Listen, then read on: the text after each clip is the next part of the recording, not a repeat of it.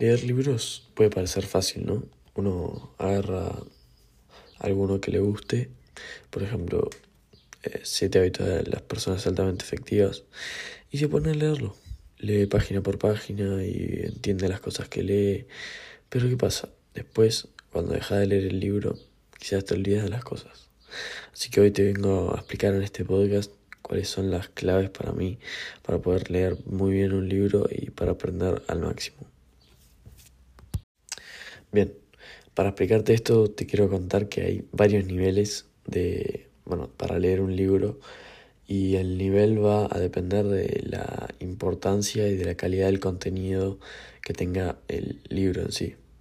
Entonces, por ejemplo, si yo estoy leyendo una novela, quizás si me queda en el nivel 1 no va a pasar nada, pero si estoy leyendo un libro sobre desarrollo personal, va a pasar si yo me quedo en el nivel 1 porque no voy a aprender al máximo. Entonces, hay que equiparar eh, el nivel de lectura con el nivel de la calidad del libro. Entonces, si el libro es muy malo y yo le pongo eh, la mejor onda y le pongo el nivel máximo, bueno, no me va a servir de nada, estoy gastando potencial para nada.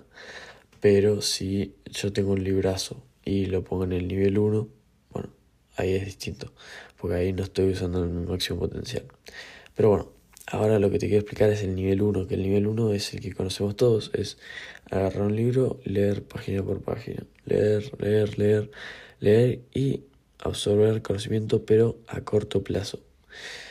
Eh, la diferencia entre leer y reflexionar y, bueno, es que, por ejemplo, cuando vos lees normalmente, cuando vos lees un libro sin pensar, sin eh, razonar, sin eh, anotar cosas, lo que haces es solamente absorber eh, contenido y pensar, bueno, puedes pensar cosas distintas de lo, que, de lo que pasa en el libro, pero usualmente le damos la razón porque no tenemos ganas de pensar distinto. Entonces, eso es algo que, que es negativo, por así decirlo, em, de leer en el nivel 1. Pero, como dije antes, esto es más que nada para leer novelas, para leer eh, todo ese tipo de libros que son como historietas, que en realidad, bueno, si vos querés llevarte una reflexión, eh, puedes anotar cosas, pero más que nada la reflexión ya está en, sí misma en el libro eh, al final de, de cada novela. Pero si vos obviamente querés anotar, bueno, perfecto, anota todo lo que quieras. Eso es solamente mi consejo. Bien, el segundo nivel es, como dije antes, eh, subrayar o anotar cosas. Pues en el segundo nivel lo que haces es leer, pero al mismo tiempo que lees también estás subrayando o anotando cosas que son importantes. Quizá podríamos separarlo en dos niveles, que sería, por ejemplo, en uno subrayar y en el otro subrayar y anotar. Pero me parece que es casi más o menos lo mismo. La única diferencia es que cuando vos anotas, estás usando más tu, tu conocimiento propio y estás desarrollando ese pensamiento crítico para decir, bueno, ¿qué anoto acá? Y, y estás sacándole contenido al libro para poder anotar eso, o sea, estás, necesitas pensar. En cambio, si vos solamente subrayás, necesitas solamente leer y para leer no es tan complicado, no implica tanto esfuerzo mental para poder eh, absorber el contenido. Entonces, la diferencia es quizá bastante grande pero quizá lo podemos poner en el, mismo nivel, en el nivel 3.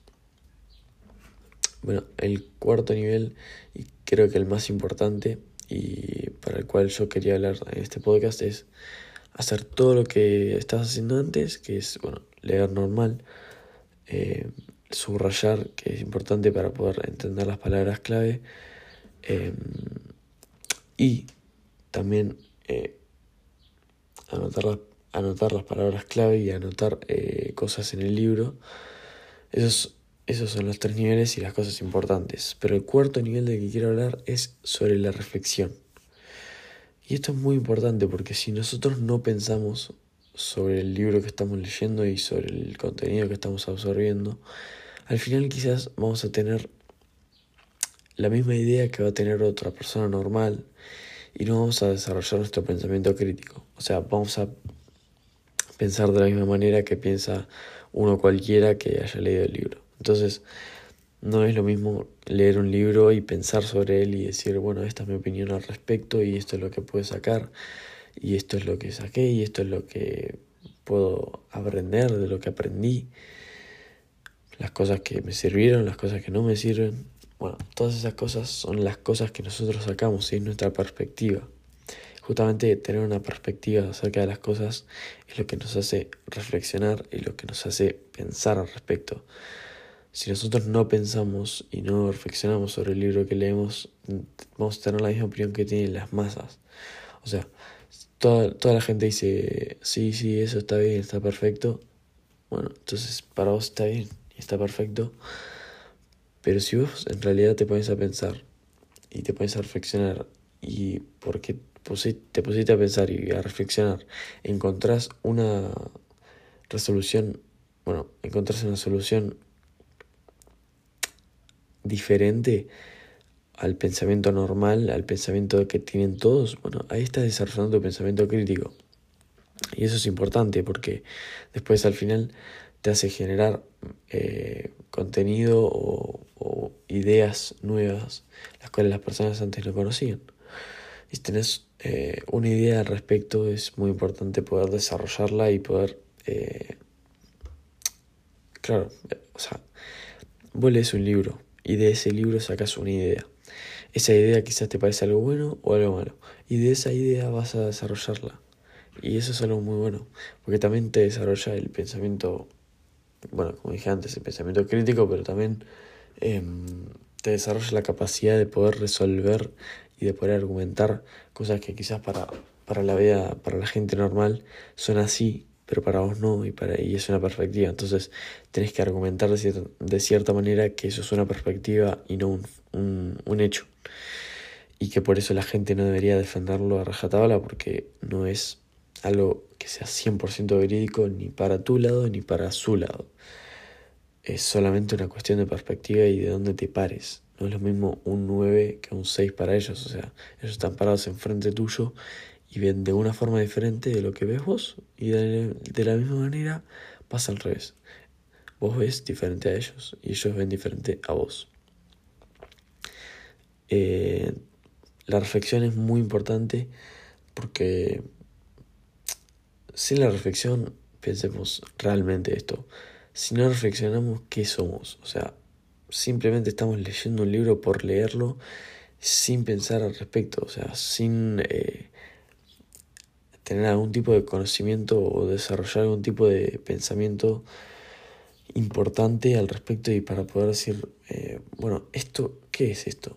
¿Para qué sirve? Y es en realidad verídico esto. Eh, o sea, tener un poquito de, de, de, pensamiento propio y de poder decir, bueno, esto en realidad me sirve, ¿qué puedo sacar bueno de esto? Bueno, todas esas cosas te van a ayudar al final y te van a ayudar a construir tu propio pensamiento y tu propia opinión sobre las cosas, que es algo muy importante porque sin la opinión propia de las cosas es, es como, eh, no sé, simplemente dejar que las cosas te pasen y que, bueno, ah, esto me pasa a mí y del contenido no le saqué nada.